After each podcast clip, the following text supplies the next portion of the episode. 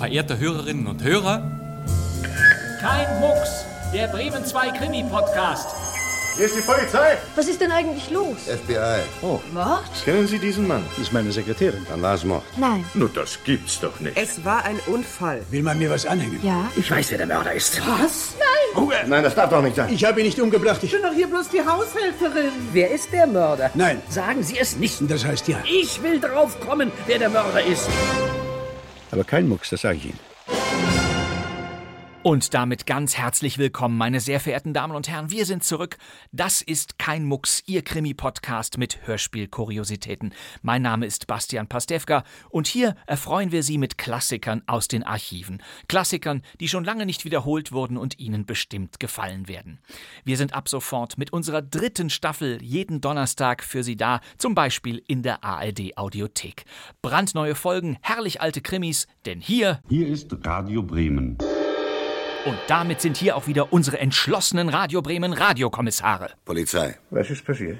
Wollen wir das nicht der Polizei überlassen? Ja, eben. Und unsere Polizisten stellen Fragen wie: Haben Sie schon eine Spur gefunden? Oder auch. Wissen Sie das genau? Oder. Wo befanden sich die Blutflecken? Oder. Was haben Sie denn gehört? Oder. Haben Sie gestern Abend Obst verkauft? Genau. Hä? Dazu kommt das Motiv. Richtig. Der Mörder hat eine falsche Spur gelegt. Ja, das machen die oft. Beweis? Zwei ihrer Haare. Aha. Der Mörder hat Haare. Ich benutze keine Lockenwickler. Ah, verdammt. Und wer war's jetzt? Marion? Nein, äh, zwei Männer. Ah, wusste ich's doch. Ich bin sicher, Sie als erfahrene Kein-Mucks-Hobby-Kriminalistinnen und Kriminalisten haben die Stimmen schon erkannt. Hans Pätsch, Friedrich Schütter, Evelyn Hamann, Helmut Lange und Hermann Lenschau waren das.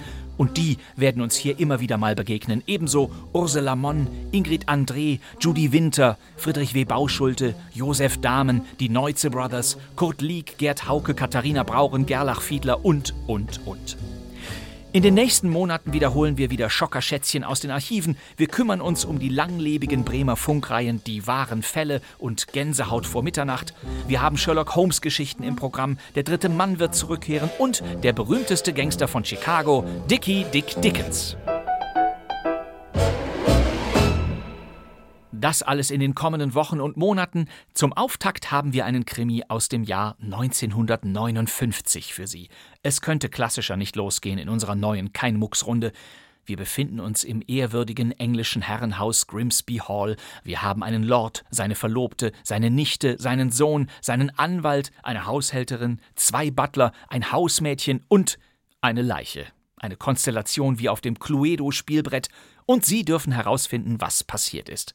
Immerhin einen Hinweis haben wir, und zwar. Einen Pantoffel.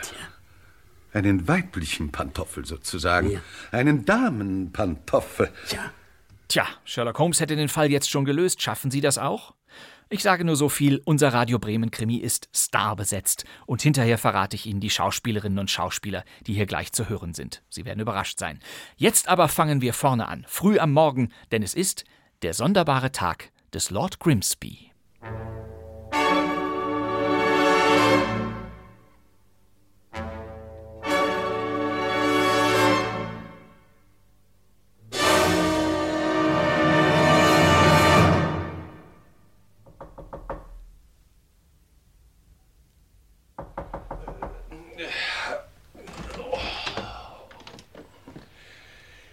Verzeihung.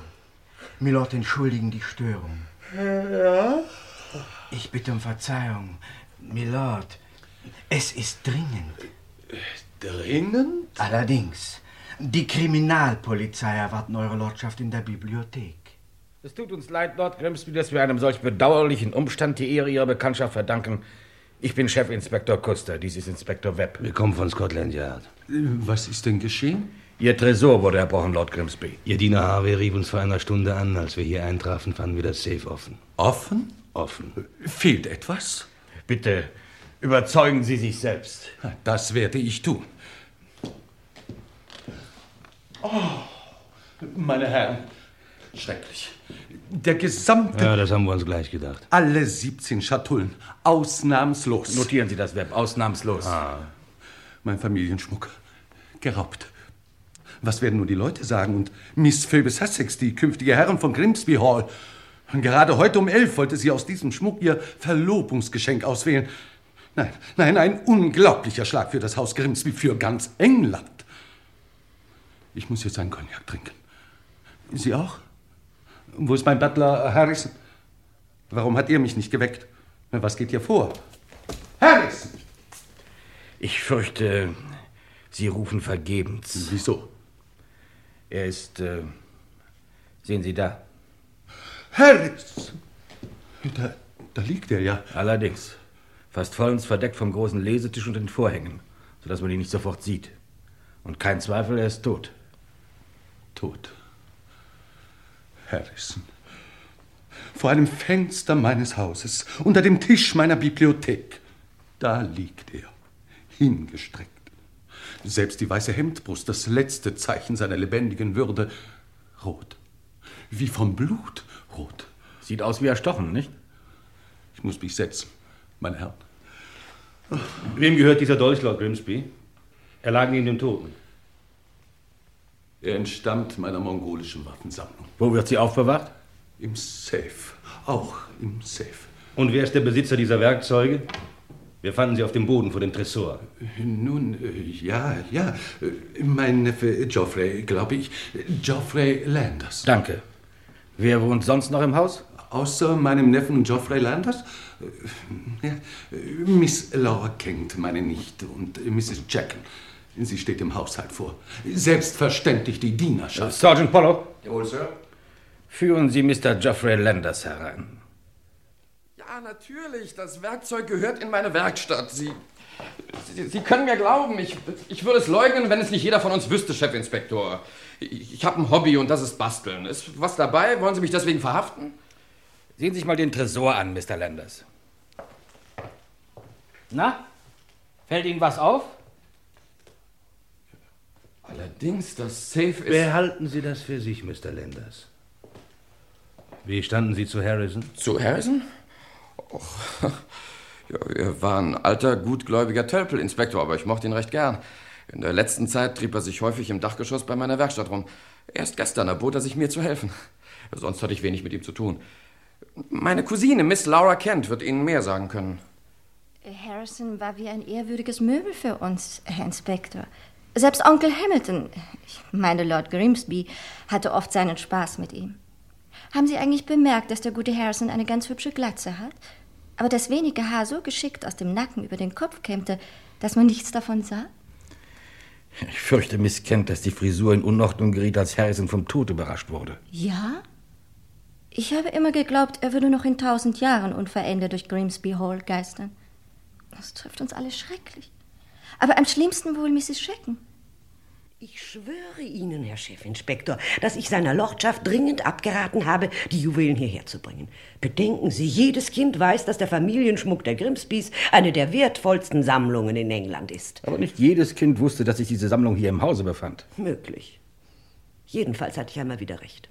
Ein Schurke raubte den Schmuck und tötete den bemitleidenswerten, allerliebsten Hersen. Wenn ich nur gewusst hätte, dass er es war. Ja?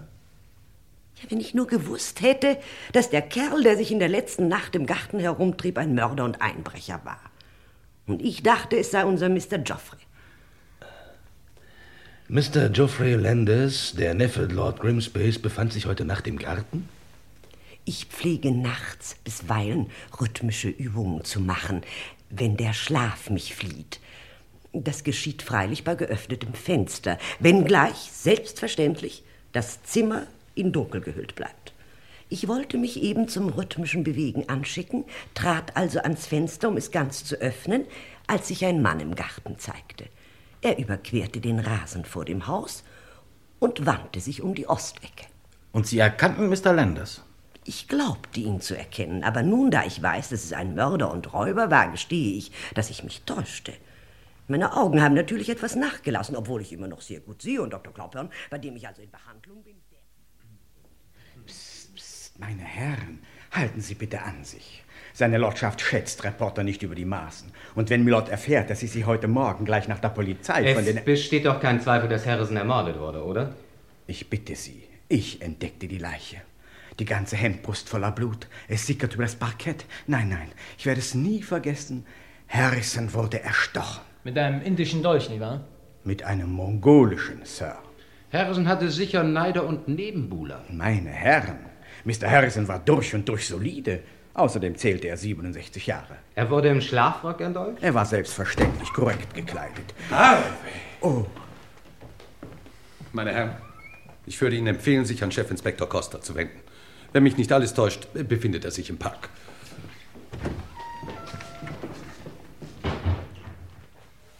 Verzeihung, Milord. Schämen Sie sich, Harvey. Sehr wohl, Milord. Nur um Ihren Namen in der Zeitung zu sehen, schrecken Sie nicht einmal davor zurück, diesen Hyänen anzuvertrauen, woher der gute Harrison seine Haarpomade bezog. Sie sind vollends verderbt.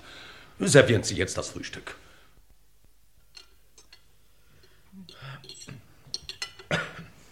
Der allerliebste Harrison. Ich vermag es noch immer nicht zu fassen, dass er nie mehr... Finden Sie den Toast nicht zu dunkel geraten, Mrs. Checken? Ich habe Milord immer gewarnt. Regen Sie sich nicht auf, Mrs. Checken. Ihr allerliebster Harrison war 67. Er hätte ebenso gut an einem Herzschlag sterben können. Trotzdem. Immerhin hat doch Lord Grimsby unter dieser Mordtat zu leiden, nicht wahr, Onkel Hamilton? Du hast den mongolischen Dolch hergeben müssen. Den Dolch, liebe Laura? Natürlich. Den Dolch, womit äh, Harrison getötet wurde. Die Polizei wird ihn beschlagnahmen. Gewöhnlich enden solche Dinge im Kriminalmuseum. Ja, da hast du recht, Laura. Den Dolch werden Sie mir nicht lassen. Aber wenn ich es genau bedenke, wollte ich mich immer schon von ihm trennen. Ich mag ihn nicht. Dennoch hast du ihn behalten. Liebe Laura, was man sammelt, gibt man nie weg. Man lässt es sich höchstens nehmen. Das ist Prinzip. Und Harrison lieh dazu die Brust. Bot, Mrs. Checken, bot die Brust. Außerdem halte ich das Ganze für einen dummen Zufall. Der unerschrockene Harrison wurde wohl durch Geräusche im Haus geweckt, eilte in die Bibliothek und überraschte den Dieb. Dieser langte ins Safe, ergriff das erste beste mongolische Messer und stieß vor lauter Angst zu. Äh, bitte entschuldigt mich jetzt, ich muss in meine Werkstatt. Es ist 10.31 Uhr, um diese Zeit pflege ich stets zu sägen. Schon gut, Geoffrey. Was wohl die Polizei zu deiner Theorie sagen mag? Verehrter Lord Grimsby, wir sind Ihnen recht verbunden, wenn Sie uns Ihre Vermutungen wissen lassen. Indes, die Dinge liegen anders. So? Auch wir gingen zunächst von der Annahme aus, dass ein Fremder in die Bibliothek eindrang und mit Hilfe der umhergestreuten Werkzeuge den Tresor erbrach. Doch diese Theorie erwies sich als falsch. Denn niemand konnte während der Nacht Grimsby Hall betreten haben. Türen und Fenster waren am Morgen ordentlich verschlossen. Es regnete seit gestern Abend, aber im ganzen Haus fanden wir keinen Fußabdruck. Ach. Der Theorie, dass ein Außenstehender das Verbrechen beging, widerspricht ferner. Das Gerät aus Mr. Landers Werkstatt am Tatort vorgefunden wurden. Oder glauben Sie, ein Einbrecher, der in Grimsby Hall einen Tresor knacken will, müsste sich dazu erst im Dachgeschoss das nötige Werkzeug besorgen? Na und was für ein Werkzeug? Ist ja lächerlich, damit ein Safe sprengen zu wollen. An der Stahltüre sind auch keinerlei Spuren von Gewalt. Das Safe wurde mit einem passenden Schlüssel geöffnet. Was? Verzeihung, Milord. Rechtsanwalt Murphlebottom ist soeben eingetroffen. Er erwartet eurer Lordschaft in der Halle. Ist das der Anwalt Ihres Hauses, Lord Grimsby? Äh, ja, ja. Ich fürchte, Sie werden ihn bald brauchen. Denn nur jemand aus Grimsby Hall kommt als Täter in Frage.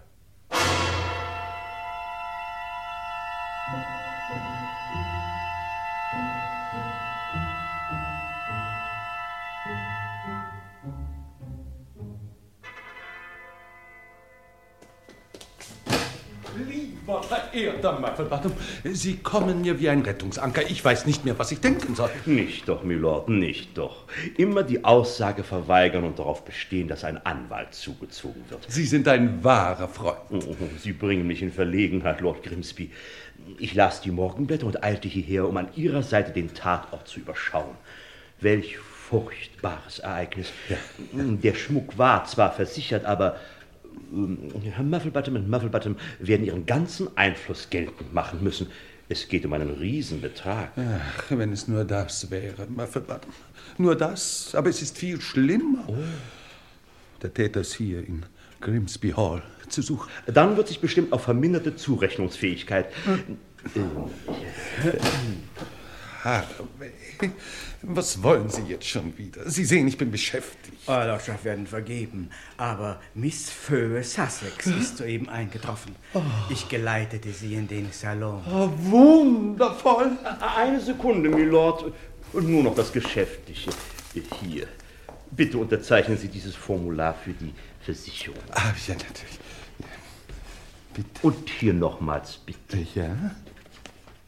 Und dann nochmals. Ah, nochmals. So, vielen Dank. Und seien Sie gewiss, dass ich alles tun werde, um eine Auszahlung der Entschädigung zu erlangen.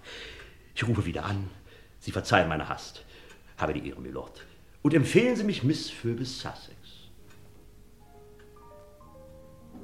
Phoebe, Liebste, du hast nicht gezögert, zu mir zu kommen. Ich flog so schnell mich das Taxi trug zu dir. Hamilton, Ärmste, was haben sie dir getan? Furchtbares, Phoebe. Harrison ist tot. Ich las es in den Morgenblättern. Es muss dich sehr getroffen haben, wo er doch für dich sorgte. Und Harvey so unfähig und ungezogen ist. Denk dir nur, er vergaß mir den Schal abzunehmen. Unverzeihlich. Solche Maßregeln? Nicht, Liebste, nicht. Du hast schon Kummer genug. Deine Stirn ist zerfurcht. Ich merke es jetzt erst.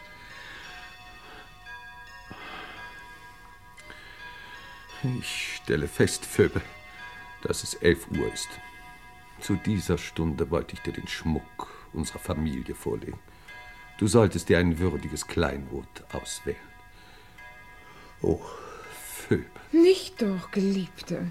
Selbst wenn du nun arm bist, einsam und vom Schicksal geschlagen, ich stehe zu dir. Ich bin dein, auch jetzt noch in der dunklen Stunde deines Lebens. Übrigens, die Versicherung wird doch bezahlen. Das liegt im Muffelbottoms Händen. Sehr gut. Oh, die Zeit eilt. Ich vergesse mich ganz, ich muss noch zum Friseur. Ja, ja, die Welt ist voller Probleme. Kommst du zum Tee? Ganz gewiss, mein Lieber. Ich stütze dich zu jeder Stunde des Tages. Ach, ich fürchte, es ist wieder Harvey. Der Mensch verfolgt mich geradezu. Verzeihung, Milord. Euer Lordschaft werden dringend von der Polizei gewünscht. Von der Polizei? Nur Mut, Liebster, nur Mut. Bleib stark. Bis zum 5 Uhr Tee. Wir danken Ihnen, Lord Grimsby, dass Sie unserer Aufforderung so rasch gefolgt sind, aber leider werden wir Ihnen eine weitere Ernüchterung bereiten müssen. Bitte, bitte, meine Herren, ich bin auf alles gefasst. Darf ich Ihnen Mr. Candy vorstellen? Da? Mr. Candy traf vor einer halben Stunde hier ein und machte wichtige Angaben. Einer der Reporter scheint sich ein Bild von Harrison verschafft zu haben. Ich vermute von dem Diener Harvey. Es wurde in einer Zeitung veröffentlicht. Bitte wiederholen Sie Ihre Aussage, Mr. Candy. Ja, also ich habe die Zeitung gelesen, mir das Bild zweimal angeblinzelt und dann zu mir gesagt, na, besser ist besser, da gehe ich mal hin, vielleicht gibt es eine Belohnung oder so. Sie wollen damit sagen, dass es tatsächlich Harrison war, der... also so ganz beschwören möchte ich es nicht, aber ich meine doch, dass es dieser Harrison war, der eines Tages... Vorgestern. Ja? Naja, also gut, der, der vorgestern zu mir kam und mir einen ganz verzwickten Schlüssel zum Nacharbeiten gab. Ich bin nämlich Schlosser, müssen Sie wissen. So einen ganz verzwickten Schlüssel, ohne Bart, nur mit lauter Zacken ringsrum. Würden Sie uns Ihren Safe-Schlüssel zur Verfügung stellen, Lord Grimsby? Selbstverständlich. Bitte. Mr. Candy, ist das der Schlüssel, den Sie nacharbeiten mussten? Tja. Also Verzeihung, Sir. Genau kann ich das nicht sagen. Aber eines weiß ich, dass der Schlüssel, den ich gemacht habe, genau das Schloss sperrt, was dieser hier auch sperren tut. Was? Harrison soll sich einen zweiten Schlüssel zum Tresor besorgt haben? Unmöglich. Aber Sie hören es selbst, Lord Grimsby. Aber Chefinspektor. Jetzt habe ich es gesagt und jetzt beschwöre ich es auch, wenn es sein muss. Das bedeutet ja... Wie viele Tresorschlüssel gibt es? Zwei. Außerdem mein, noch ein Duplikat bei meinem Anwalt im Meffelbottom. Allerdings diebssicher aufbewahrt. Hatten Sie Ihren Schlüssel vorgestern den ganzen Tag über bei sich? Ich äh, hatte starke Kopfschmerzen und äh, legte mich nachmittags für mehrere Stunden zu Bett. Und Harrison räumte Ihre Kleider fort. Sehen Sie, da haben Sie schon. Er kam um drei. Ich musste abends mit allem fertig sein. Danke, Mr. Candy. Sie können jetzt gehen.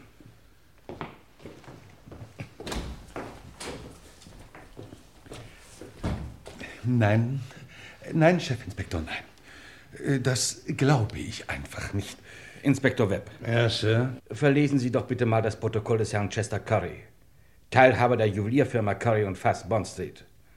Mr. Chester Curry meldete sich heute Morgen auf der zuständigen Polizeiwache, nachdem er von dem Juwelenraub in der Zeitung gelesen hatte. Bitte, Webb. Gestern Nachmittag gegen 16 Uhr bot mir ein Unbekannter den Familienschmuck der Grimsbys zum Kauf an. Er erklärte, dass Lord Grimsby unter Beachtung äußerster Diskretion bereit sei, seine Juwelen abzustoßen. Der Herr wollte heute gegen 11 Uhr mit den Wertgegenständen wiederkommen. Wie ich aus den mir vorgelegten Bildern entnehme, handelt es sich bei dem Unbekannten um den Butler Lord Grimsby, dessen Name mit Harrison angegeben wird. Ja, aber Harrison ist doch tot. Eine Leiche kann keinen Schmuck zu Curry und Fast bringen. Eben. Harrison ist tot. Der Schmuck trotzdem verschwunden. Sie meinen. Meinen doch nicht etwa. Gewiss. Wir meinen, dass jemand Harrison um die Diebesbeute brachte und. ihn tötete? Aber nicht doch, meine Herren, niemals. Noch wissen wir es nicht genau, Lord Grimsby, aber eines steht unumstößlich fest: Wenn es so war, befindet sich nicht nur ein Einbrecher, sondern sogar ein Mörder unter ihrem Dach.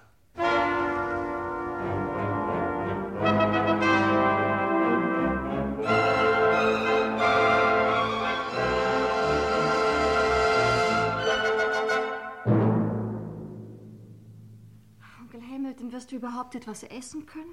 In deinem eigenen Haus musst du einen Mordanschlag überstehen. Unsinn, wir sollten alle tüchtig feiern, wo wir doch einen ehrlosen Schurken unter unserem Dach, ich meine natürlich Harrison, entlarvt haben. Mahlzeit. Ich finde das äußerst erschütternd, Geoffrey. Lasst es euch gut schmecken. Natürlich ist es traurig.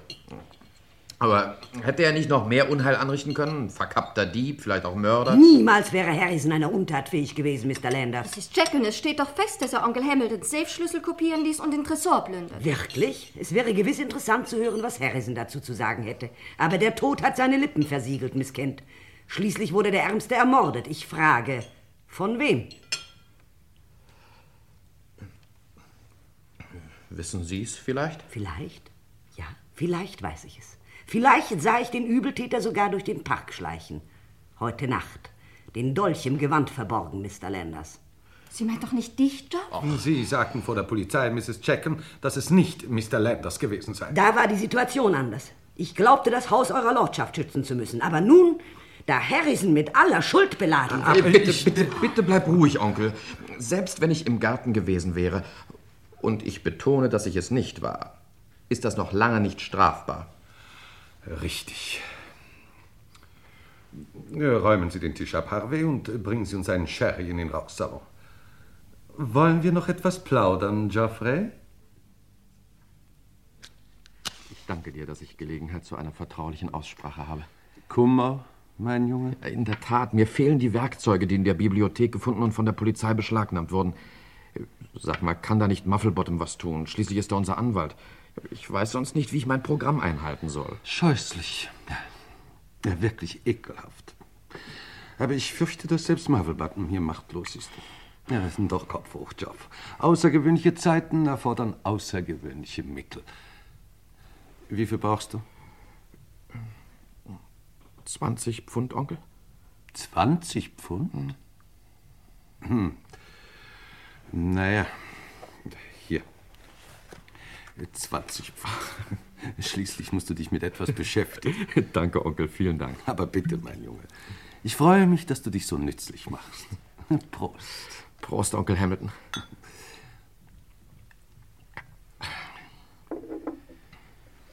Geoffrey.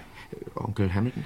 Sag mal, mein Junge, ich frage dich jetzt unter uns und ganz vertraulich. Warst du, wenn du dir es genau überlegst, nicht vielleicht doch des Nachts im Garten? Tja, da müsste ich. müsste ich genau die Sachlage überdenken. Du kannst dich auf mich verlassen, Geoffrey. Ich schweige eisern. Das glaube ich schon, Onkel. Andererseits, es steht nicht ganz in meinem Ermessen, ob ich darüber sprechen darf. Ach. Eine Dame. Nicht weiter, Geoffrey. Darüber schweigt man. Ich weiß genug. Hab Dank für dein Vertrauen.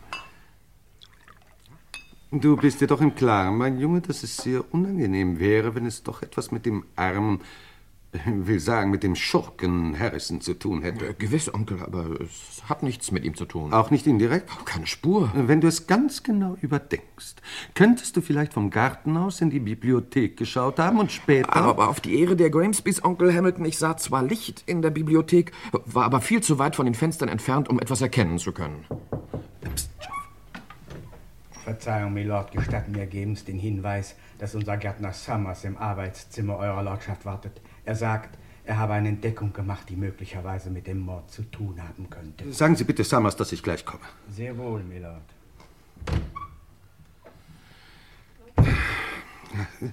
Darauf muss ich noch einen trinken. Prost, Joff. Es ist das dritte Glas, Onkel. So? Naja, das machen halt die ewigen Überraschungen.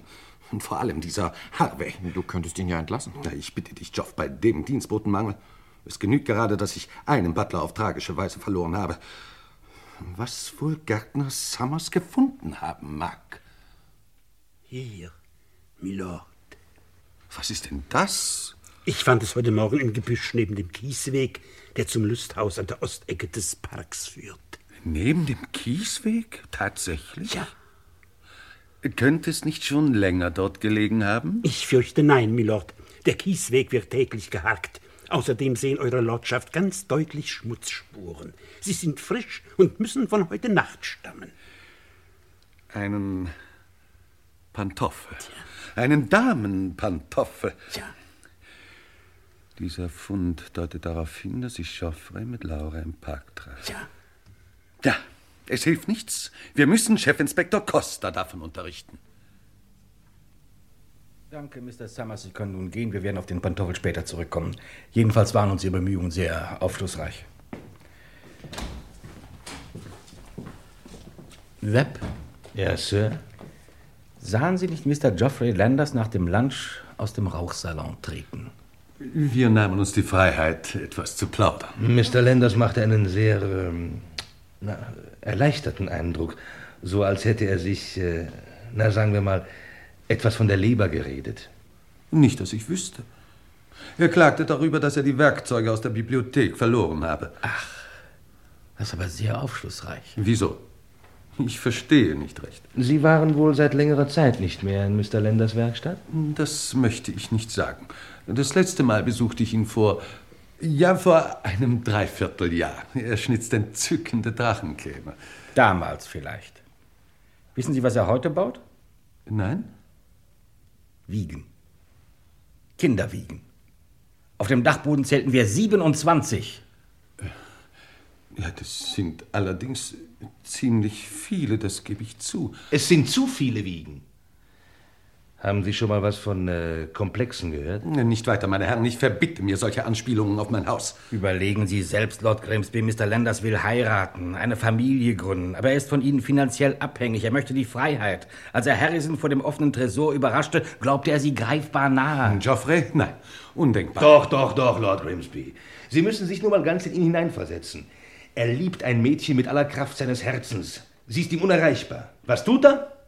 Er sägt und sägt und zimmert Wiegen. Nichts als Wiegen. Tiefenpsychologisch ganz eindeutig. Das werden Sie doch verstehen, Milord. Nicht wahr? Ich meine, er sägt und sägt. Meine Herren, ich protestiere mit aller Entschiedenheit.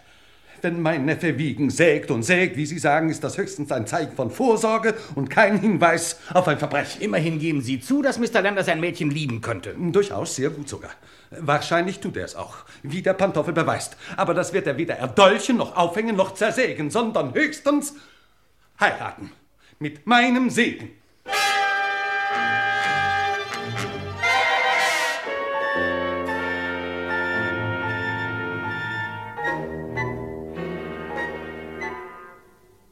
Die Herren von der Kriminalpolizei haben Mr. Landers eine volle Stunde verhört. Ja. So?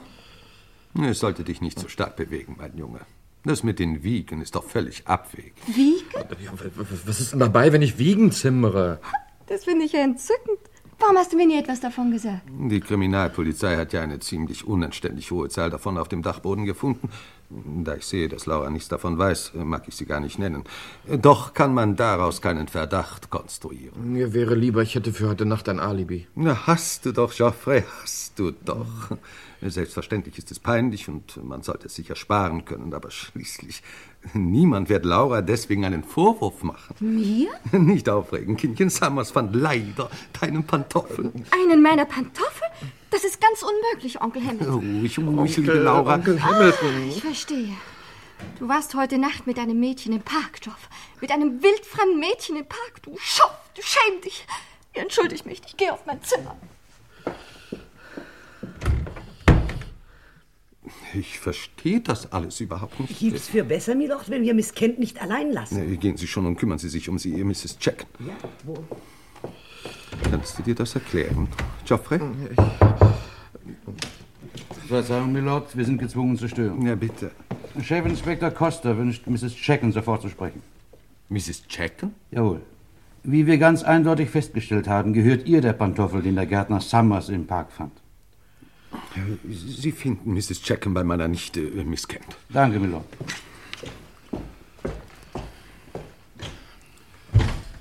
Geoffrey, ich habe mit dir zu sprechen. Onkel Hamilton, ich möchte dir eine Erklärung abgeben. Ich höre. Ja. Onkel, ich war heute Nacht nicht mit Laura im Park. Das habe ich mir inzwischen gedacht. Warum um alles in der Welt hast du nicht gleich gesagt, dass du dich nicht mit Laura getroffen hast? Warum hieltest du das von mir geheim? Du wolltest es ja gar nicht wissen. Du sagtest, ein Gentleman spreche darüber nicht. Wenn ich aber gewusst hätte, dass du mit dieser Mrs. Chackham das Stelldichein gehabt hast, hätte ich dich aufgefordert, nicht wie ein Gentleman zu handeln, sondern wie ein vernünftiger Mensch dein Herz auszuschütten. Die Frau ist mindestens 55. Onkel Hamilton, du missverstehst Und mich. dann mit ihr ein Tete-a-Tete im Lusthaus. Ich war auch nicht mit Mrs. Chackham im Park. Nicht? Nicht mit Mrs. Chackham?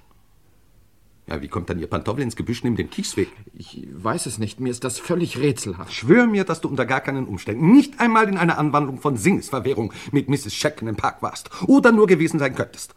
Dass du sie weder in den Garten locktest, noch sie dich gewaltsam hinauszerrte. Ja, Onkel, ich schwöre. Dank, Geoffrey. Dank. Ich gehe jetzt und zerhaue den gotischen Knoten. Ich will wissen, was Mrs. Schecken des Nachts im Park zu schaffen hat. Und wenn es die Polizei nicht aus ihr herausbringt, werde ich sie zum Sprechen bringen. So will ich alles erzählen. Die Wahrheit sagen. Über Harrison und mich. Sie werden sein Bild in meinem Zimmer gesehen haben. Ich schmückte es mit einem Trauerflor. Kommen Sie zur Sache, Mrs. Checken. Wenn wir Sie recht verstanden haben, dann waren Sie mit Harrison für heute Nacht im Park verabredet. Nein, nein, so war es nicht. Uns verband nur eine vornehme Zuneigung. Ich sagte bereits, dass der Schlaf mich bisweilen flieht. Auch heute lag ich bis weit nach Mitternacht wach auf meinem Lager. Im Haus war alles still, nur der Wind heulte und der Regen schlug gegen die Fensterscheiben. Da vernahm ich plötzlich Schritte auf der Treppe. Harrison.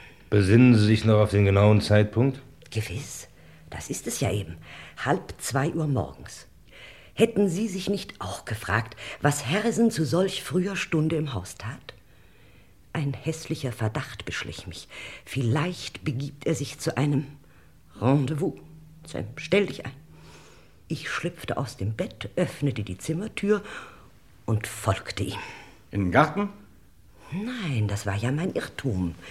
Ich musste ihn ein Stück vorauslassen, damit er mich nicht bemerkte. Und als ich in die Halle kam, gewahrte ich im gedämpften Licht der Ampel, dass die Haustür offen stand. Ich trat hinaus und ging den Kiesweg entlang, der zum Pavillon führt, bis ich ganz unverhofft auf Mr. Landers statt auf Harrison stieß. Ich erschrak, ich erschrak furchtbar und floh und verlor meinen Pantoffel und floh trotzdem weiter zurück in die Halle. Wo Sie auf Harrison trafen? Nein. Ich traf nie mehr auf Harrison. Als einziges war es mir nur noch vergönnt, ein letztes Mal seine Stimme zu hören. Wann war das? Wenige Augenblicke später vor der Tür zur Bibliothek. Ich schlich mich hin, weil ich von draußen einen Schein zwischen den Vorhängen bemerkt hatte. Verstanden Sie, was Harrison sagte? Nein. Kaum, dass ich die Tür erreicht hatte, knarrte eine Diele unter meinem Fuß. Harrison verstummte mitten im Satz. Da fürchtete ich, er hätte etwas bemerkt. Na und? Ich kehrte rasch auf mein Zimmer zurück. Glücklich, dass Harrison nicht zu einem Rendezvous in den Park gegangen war. Verzeihen die Störung. Hm. Ich wollte... Stellen Sie den Whisky hin. Sehr wohl, Milord, aber... Noch etwas? Es ist mir sehr unangenehm, Eure Lordschaft damit zu belästigen. Und ich würde es auch nicht tun, wenn sie nicht behauptete, es hätte mit dem Mord an Harrison zu tun. Wer? Mary. Mary hat mich gebeten, Milord Untertänig darauf hinzuweisen, dass sie etwas Wichtiges äh, unter Umständen wisse. Mary, Mary, Mary? Gewiss, Mary, eines unserer Stubenmädchen.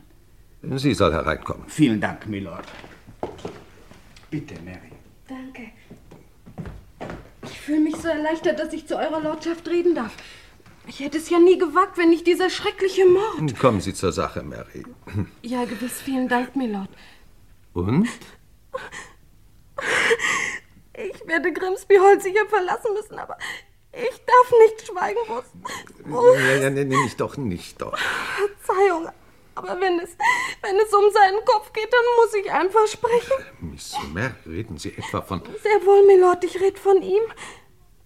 Von ihm. Die schönen, schönen Wiegen. Geoffrey. Nein. Vollständig gewissenlos.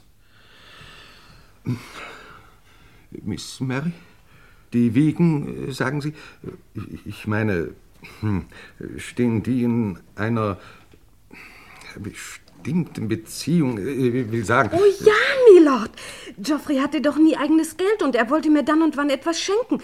Er verkaufte sie in London als echte Familienwiegen eurer Lordschaft bei einem Möbelhändler in der Road, der gute Junge. Ach. Sie dürfen ihn deswegen nicht bestrafen, Milord. Es ist nur sein weiches Herz. Auch wegen heute Nacht will er mich decken und dabei bringt er sich selbst in Gefahr. Wir waren nämlich zusammen im Park und sahen vom Pavillon aus das Licht angehen und verlöschen in der Bibliothek. Er kann Harrison also gar nicht getötet haben. Herein. Miss Laura erwartet eure Lordschaft im Salon. Ja, im Salon. Hamilton, ich habe mich gefasst. In der Stunde der Besinnung begriff ich. Ich danke dir. Bitte. Dein Versuch während des Dinners, Joff durch eine standesgemäße Geliebte zu rehabilitieren, war heldenhaft. Und ich bin entschlossen, um unseres Namens willen ebenso heldenhaft zu sein.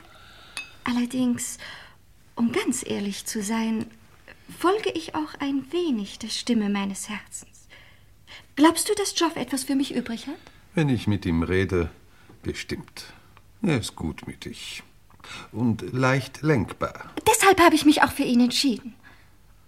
Ob wir beim Tee unsere Verlobung bekannt geben können? Beim Tee. Ja, warum denn nicht? Ich habe heute schon so viel getrunken. Auf ein paar Gläser mehr oder weniger kommt es auch nicht mehr an. Wir müssen nur Geoffrey rechtzeitig herbeischaffen. Oh, bitte, Onkel, versuch es. Er ist ganz gewiss in seiner Werkstatt.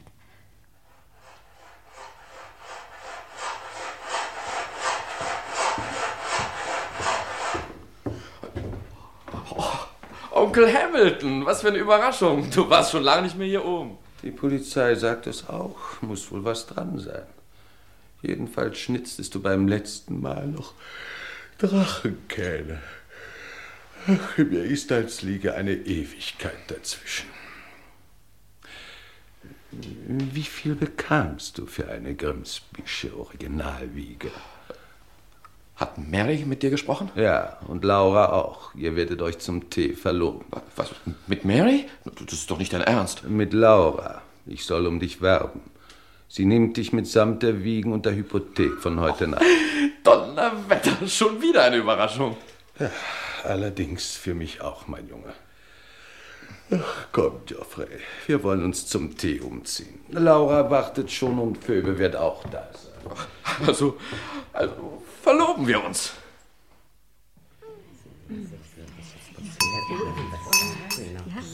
Und so gebe ich denn die Verlobung meines Neffen Mr. Geoffrey Landers mit meiner Nichte Miss Laura Kent bekannt. Ich wünsche euch alles Gute und viel Glück, liebe Kinder. Vielen Vielen Dank, Dank, Onkel Hamilton. Na, denn Prosit, hier liegen. Nicht doch, Onkel, stellen wir das Glas beiseite. Du hast schon genug getrunken. Aber nicht freiwillig, liebe Laura, keineswegs freiwillig. Ich musste immer wieder eine bescheidene Alkoholität zu mir nehmen. gewiss, lieber Onkel, gewiss. Wen hätte das nicht umgeworfen? Mord, Einbruch, Verlobung und all die anderen Sachen. Ja, eben all die anderen Sachen. Das ist es, Joff. Ich habe immer geglaubt, ich wüsste, was in Grimsby Hall vorgeht. Aber ich wusste nichts. Nichts. Wir wollen auf das Wohl unserer jungen Braut trinken. Wie fühlen Sie sich, liebe Laura? Fein, was? Ich kann es Ihnen nachempfinden, denn auch bei Hamilton und mir war das menschliche Verstehen die Hauptsache. Nachdem wir uns verlobt hatten, sagte ich gleich, er möchte mir als Verlobungsgeschenk kein so neumodisches Kleinod verehren. Nein, ein altes Stück aus deinem Familienschmuck, Liebster, sagte ich, tut's ebenso. Aber nun hat der Ärmste sein ganzes Vermögen verloren. Mein ganzes Vermögen? Wer sagt das? Aber Hamilton, dein Schmuck wurde doch geraubt.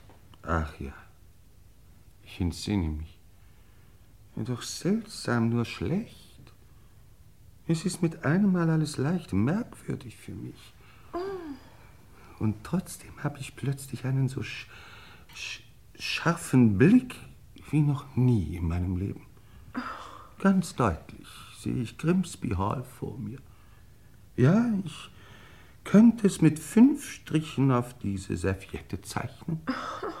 Unten der Grundstrich, oben der spitze Giebel, links die eine, rechts die andere Seitenwand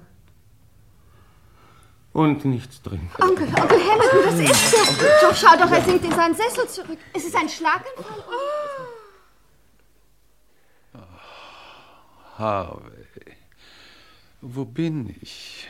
Euer Lordschaft befinden sich im Bett, Euer Lordschaft. Ach, mir ist ganz elend. Einfach grauenhaft. Ich habe für Milord einige Medikamente bereitgelegt. Bitte hier. Danke. Wie spät ist es? Viertel nach neun, Milord. Die Herrschaften erwarten Euer Lordschaft in der Halle. Auch der Anwalt Mr. Mufflebottom wurde herbeigerufen. Oh, muss das sein? Ja, es steht zu befürchten, dass Herr Chefinspektor Coster bekannt zu geben beabsichtigt, wie Harrison ums Leben kam und wer den Schmuck stahl.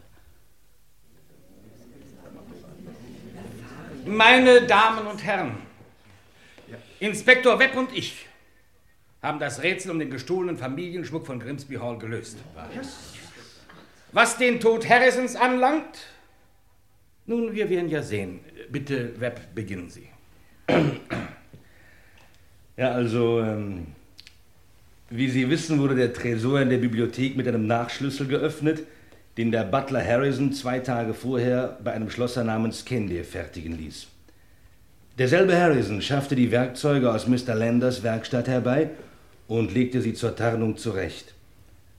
Harrison selbst öffnete den Tresor und nahm den Schmuck an sich. Anhand der vorgefundenen Fingerabdrücke lässt sich dieser Vorgang ganz einfach rekonstruieren. Ja, aber das ist es ja gerade. Die Tat war so durchsichtig angelegt und so sorglos vollbracht, dass sich uns der Schluss förmlich aufdrängte, Harrison müsse einen Hintermann gehabt haben. Doch wer war dieser Hintermann? Wer raubte wirklich den Schmuck? Oder stellen wir eine andere Frage. Warum musste der Einbruch gerade in der letzten Nacht erfolgen? Ich will es Ihnen zeigen. Hier. Der Schmuck, mein Schmuck. Wollen Sie ihn nicht näher ansehen, Lord Ja, Grimsby? selbstverständlich. Äh, Vögel, Mufflebutton, wir wollen... Hamilton, mein Hamilton! Der Schmuck ist falsch, meine Herren. Fälschungen, plumpe Fälschungen. Nein, Hamilton! Wir fanden diese Imitationen im Garderobenschrank neben der Treppe versteckt. Aber der echte Schmuck, wo ist der echte Schmuck? Hören Sie dazu die Zeugenaussage des Großindustriellen Roy Flash. Sie kennen ihn doch. Er ist der Mann, dem man nachsagt, er könne binnen Stunden Riesenvermögen flüssig machen. Mr. Roy Flash wurde heute Nachmittag in Scotland Yard vernommen. Er beeidete, dass sich der echte Familienschmuck der Grimsbys seit zwei Monaten in seinem Besitz befinde. Der Schmuck wurde verpfändet. Verpfändet von keinem anderen als Lord Hamilton Gregory Grimsby. Was? Es war mein Besitz, meine Herren. Ich konnte damit tun, was ich wollte. Gewiss. Und Sie versetzten den Schmuck bei Roy Flash, weil Sie völlig verschuldet sind. Bis über beide Ohren sozusagen. Ihnen blieb kein anderer Ausweg. Wenn ich Miss Phoebe Sussex heute Morgen... Unglaublich, Hamilton. Unvorstellbar. Unsere Verlobung ist gelöst, ungültig, nichtig. Lord Hamilton Gregory Grimsby, wir verhaften Sie wegen versuchten Versicherungsbetruges. Aber meine Herren, meine Herren, meine Herren, bringen Sie sich nicht in Ungelegenheiten. Wie Sie wissen, ist der Vetter seiner Lordschaft ein Duzfreund des Innenministers und von Versicherungsbetrug kann ja gar nicht die Rede Schweigen. Sie Ich habe jetzt, Mufflebutton. Ich habe etwas zu sagen.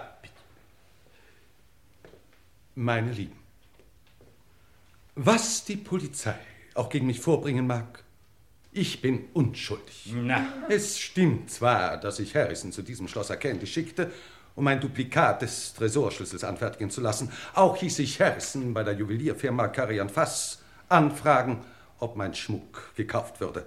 Freilich ist es richtig, dass ich meinen ergebenen Butler veranlasste, die Fälschungen aus dem Safe zu nehmen und reichlich Fingerabdrücke zu hinterlassen. Tatsächlich sollte er wie der Schuldige aussehen. Aber was hätte ich anders tun können? Phoebe bestand nun einmal auf einem Verlobungsgeschenk aus meinem Familienschmuck. Und den besaß ich nicht mehr zur freien Verfügung. Er musste also gestohlen worden sein, nachweislich gestohlen, wenn Phoebe heute Morgen zu mir kam. Es blieb mir tatsächlich keine andere Wahl. Und äh, Harrison half mir gern. Hätte nicht Harvey voreilig die Polizei auf Grimsby Hall gerufen, nie wäre etwas in die Öffentlichkeit gedrungen. Und meine liebe Phoebe hätte sich unter den gegebenen Umständen gewiss mit einem neumodischeren Kleinod zufrieden gegeben, selbst wenn ich gezwungen gewesen wäre, einen Detektiv anzustellen und dieser dem Butler als Täter entlarvt hätte. Dem treuen Diener wäre schnell verziehen gewesen, wo es nichts zu verzeihen gab. Aber Harrison, doch ermordet mit Ihrem Dolch, Lord Grimsby. Soll das ungesühnt bleiben? Das müssen Sie die Herren von Scotland Yard fragen, Mrs. Checken. Ich für meinen Teil will nur sagen, dass ich den mongolischen Dolch zu den übrigen Werkzeugen legte, da ich hoffte, ihn auf diese Weise loszuwerden. Es hätte mich zu viel Kraft gekostet, ihn aus freien Stücken fortzugeben. Aber Sie gestehen, Lord Grimsby, dass Sie bei den nächtlichen Begebenheiten in der Bibliothek und somit auch bei Harrisons Tod zugegen waren. In der Tat, Herr Chefinspektor, das gebe ich zu. Doch gestehen endlich Sie, dass Harrison gar nicht erstochen wurde. Wir haben nie davon gesprochen, dass Harrison erdolcht wurde. Und für das Geplauder eines Dieners. Das uns übrigens sehr gelegen kam. Sind wir nicht verantwortlich. Aber ich sah doch Blut! Lord Grimsby hat einen ausgezeichneten Portwein, Harvey. Das durften auch Sie wissen. Was? Portwein? Leider, liebe Laura.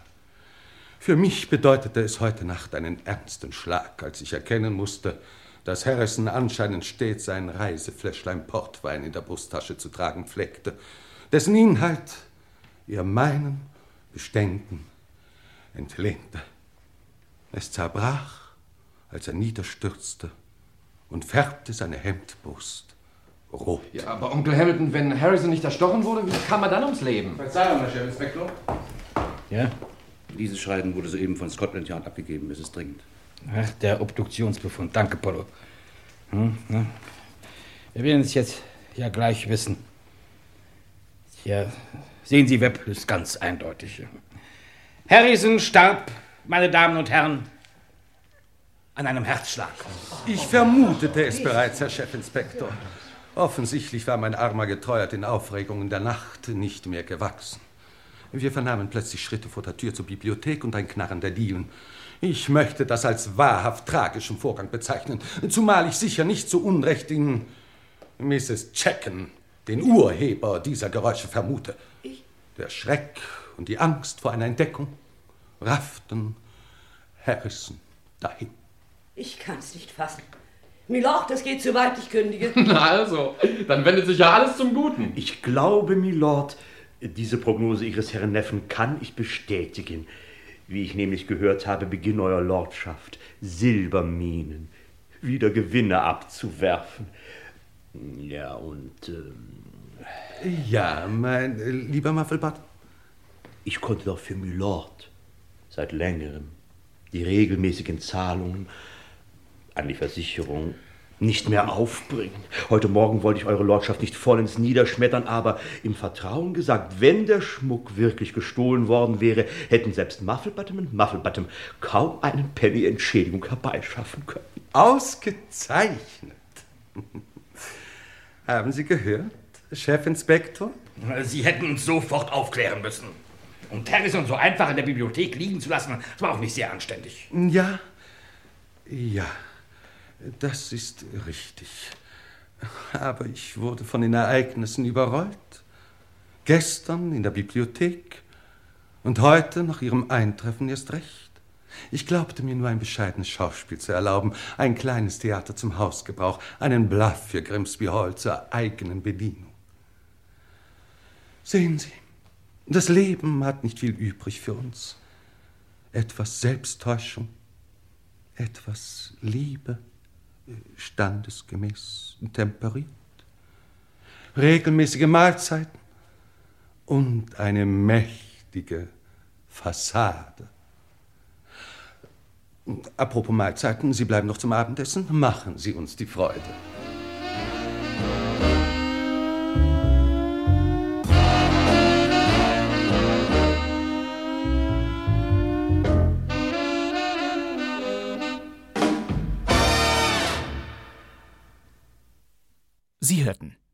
Der sonderbare Tag des Lord Grimsby von Herbert Leger. Eine Krimikomödie von 1959 in der Regie von Klaus Stieringer. Ja, und jetzt wundern Sie sich bestimmt, was? Nicht Günter Siebert, dem sonst die Regie der Hörspielkrimis von Radio Bremen anvertraut wird? Nein, der sonderbare Tag des Lord Grimsby inszenierte Klaus Stieringer. Klaus Stieringer war seit 1948 Regisseur, aber vorwiegend Sprecher beim Nordwestdeutschen Rundfunk, dem Vorläufer von NDR und WDR, wie viele Schauspielerinnen und Schauspieler, die wir in Kein Mucks gehört haben und bald wieder hören werden. Stieringers Stimme kennen wir aus Dickie Dick Dickens. Mehr als ein Name. Dickie Dick Dickens. Zeichen und Symbol einer ganzen Zeit. Ja, Dickie Dick Dickens, jene legendäre Radio Bremen Satire um einen Gangsterboss aus Chicago. Hier sprach Klaus Stieringer ein Jahr nach seiner Lord Grimsby Produktion einen der Erzähler, und zwar den, der es immer ganz genau nimmt. Verzeihung, meine sehr verehrten Damen und Herren, an den laut und den leiseren Sprechern, daheim und außerhalb, im Auto und im Sattel, wie Sie ohne Zweifel selber schon konstatiert, zu Deutsch festgestellt haben werden, handelt es sich hier um einen Druckfehler. 37 Folgen Dickie Dick Dickens mit Klaus Stieringer gab es und mit dieser Superserie werden wir es in unserer brandneuen Keinmucks-Staffel bald auch wieder zu tun bekommen. Stieringer war darüber hinaus Ende der 60er Sketchpartner in Fernsehshows von Rudi Carell und sollte bei Ihnen der Groschen noch nicht gefallen sein, Klaus Stieringers Stimme könnte Ihnen vielleicht hierher bekannt vorkommen. Raorkon ist weit von seiner Heimat. Man hat seine Ruhe gestört. Wehe all jenen, deren Schuld das ist. Sie sollen keinen Frieden mehr finden, bis Raorkon selbst wieder Frieden findet. Sie wissen doch, dass ich nie etwas auf diesen Fluch gegeben habe. Ja, genau. Der Fluch der Mumie hieß dieses uralte Drei-Fragezeichen-Hörspielabenteuer. Und das war tatsächlich Klaus Stieringer, 20 Jahre nach der Dickie Dick Dickens Produktion, als Professor Freeman, der sich mit rätselhaften Botschaften auskennt. Stieringer war in unserem sonderbaren Tag des Lord Grimsby nicht zu hören. Was? Dafür aber. Das glaube ich einfach nicht. Hermann Lenschau in der Rolle des Lords. Hermann Lenschau kennen wir aus jedem zweiten Bremer Krimi der 50er bis 70er Jahre überwiegend als seriösen Ermittler. Wir haben alle verdächtigen Personen verhört. Sie hatten alle ein Alibi, hieb- und stichfest. Etwa im uns schon bekannten Fall Livington. Hier haben wir es wirklich mal mit dem großen Unbekannten zu tun. Und Sätze wie diese sind in Keinmucks längst Standard geworden. Genau wie solche hier. Aber der Tod hat seine Lippen versiegelt. Schließlich wurde der Ärmste ermordet. Ich frage, von wem? Das war die Haushälterin Mrs. Checken, gespielt von Inge Schmidt. Wissen Sie es vielleicht? Vielleicht. Aber wissen Sie vielleicht, wer als Geoffrey Landers zu hören war, der Wiegenschnitzer? Oh, Onkel Hamilton, was für eine Überraschung. Du warst schon lange nicht mehr hier oben. Die Stimme kennen Sie. Wetten? Das ist doch nicht dein Ernst. Es ist tatsächlich der Schauspieler Klaus Schwarzkopf. Donnerwetter, schon wieder eine Überraschung. Und Klaus Schwarzkopf kennen die Fernsehzuschauerinnen und Zuschauer der 70er Jahre beispielsweise als deutsche Stimme eines legendären Inspektors. Mein Name ist Inspektor Columbo, Mordkommission. Genau der. Klaus Schwarzkopf synchronisierte Peter Falks einzigartige Serienfigur Columbo. Mrs. Columbo ist eine sehr bemerkenswerte Frau. Sie hat so viele Interessen. 69 Columbo-Folgen entstanden zwischen 1968 und 2003. Die erste Welle rollte in den 70er Jahren. Da hatte die Reihe ihren größten Erfolg. Und genau zu dieser Zeit sprach Klaus Schwarzkopf den zerknitterten Inspektor mit dem Trenchcoat. Ja, ich weiß, Columbo trug nicht immer den Trenchcoat und auch Klaus Schwarzkopf war nicht die alleinige Synchronstimme von Peter Falks Figur. Die erste war Uwe Friedrichsen, aber auch Klaus Biederstedt und Horst Sachtleben waren in den deutschen Versionen der Columbo-Filme zu hören.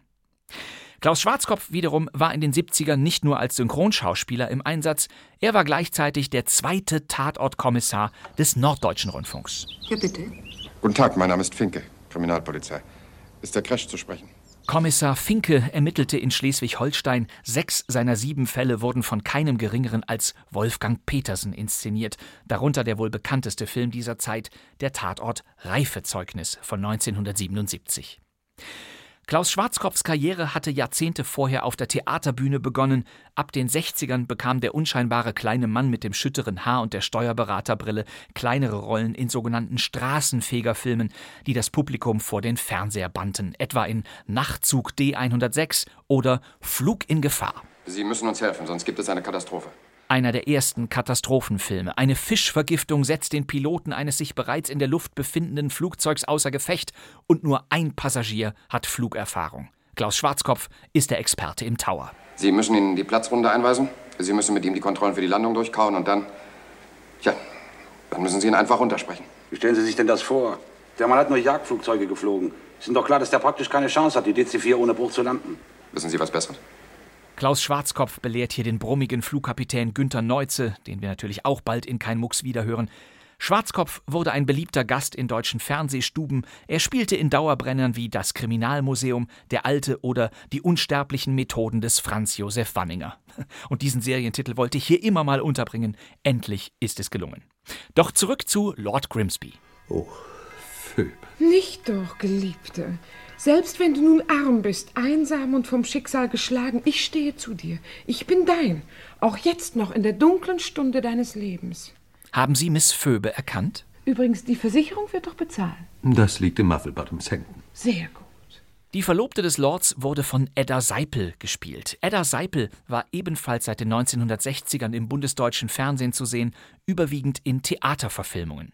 Ab den 70ern dann in Historienmehrteilern wie Deutschstunde, Tadellöser und Wolf oder Jauche und Levkojen. 1973 war sie mal nicht in zeitgeschichtlichen Gewändern zu sehen, sondern hier.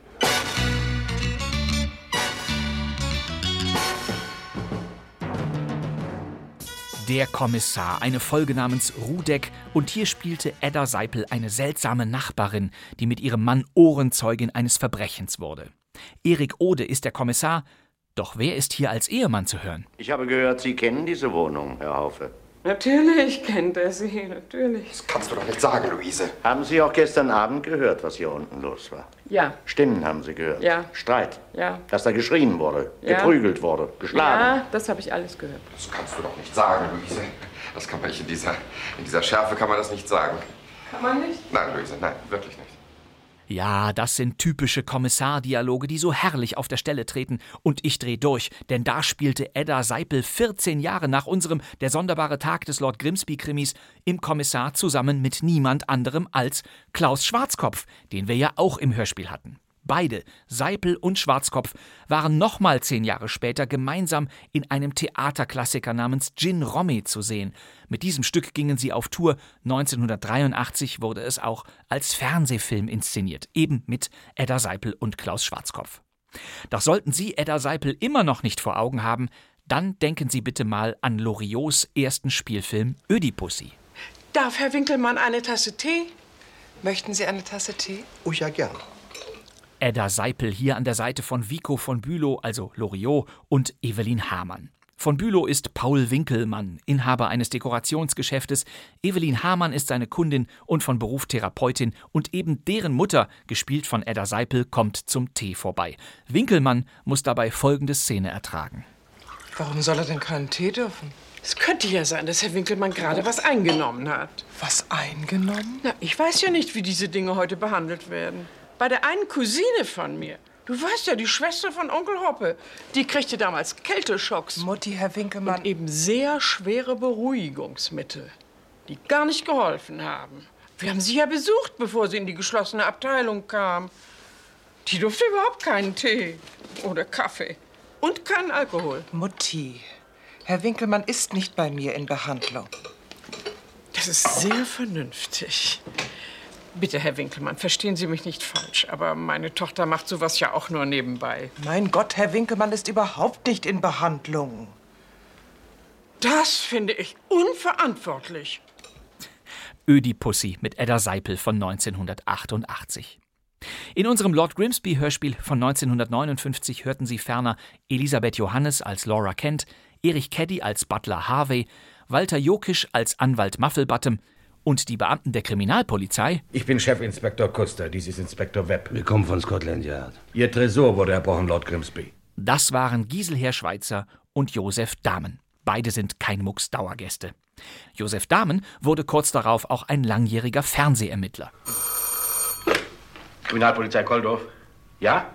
1963 startete Dahmen seine langlebigste Rolle. Er war Kommissar Koldehoff in den Hamburger Vorabendserien Hafenpolizei und Polizeifunk ruft. Und letztere hatte den besten Vorspann.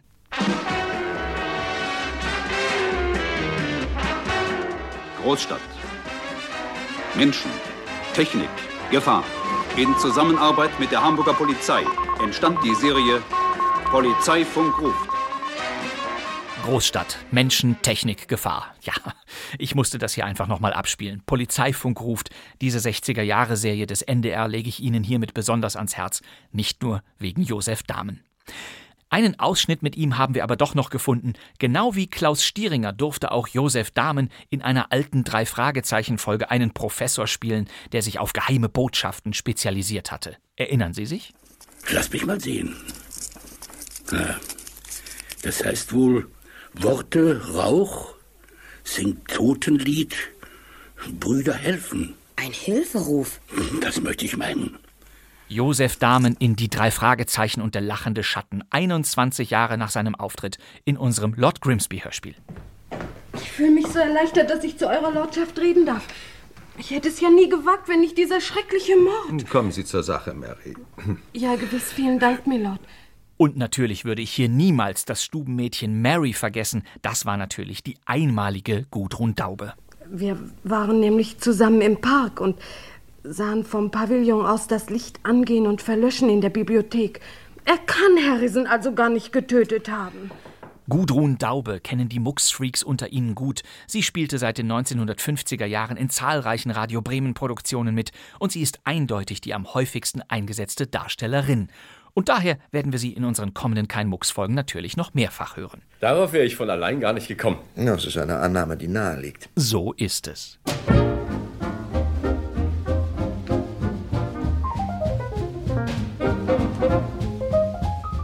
Und das war sie, die erste Folge der dritten Staffel unseres Krimi-Podcasts. Und ab sofort ist kein Mucks wieder jeden Donnerstag für Sie da, in der ARD-Audiothek, auf bremen2.de und überall sonst, wo Sie mögen. Auch unsere Staffeln 1 und 2 sind noch da. Dort finden Sie weitere Krimi-Klassiker aus den Radio Bremen Archiven. Und kein Mucks ist auch wieder linear im Programm von Bremen 2 zu finden meist am Sonntag oder Montagabend. Das wär's für heute. Das war die Stimme von Friedrich W. Bauschulte und eben der erwartet uns mal wieder in unserer kommenden Ausgabe von Kein Mucks. Da geht die Star Power weiter.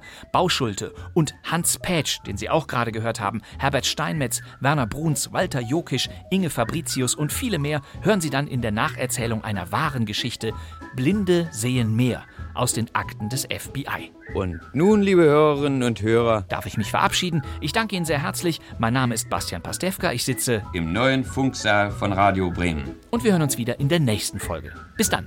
Tschüss.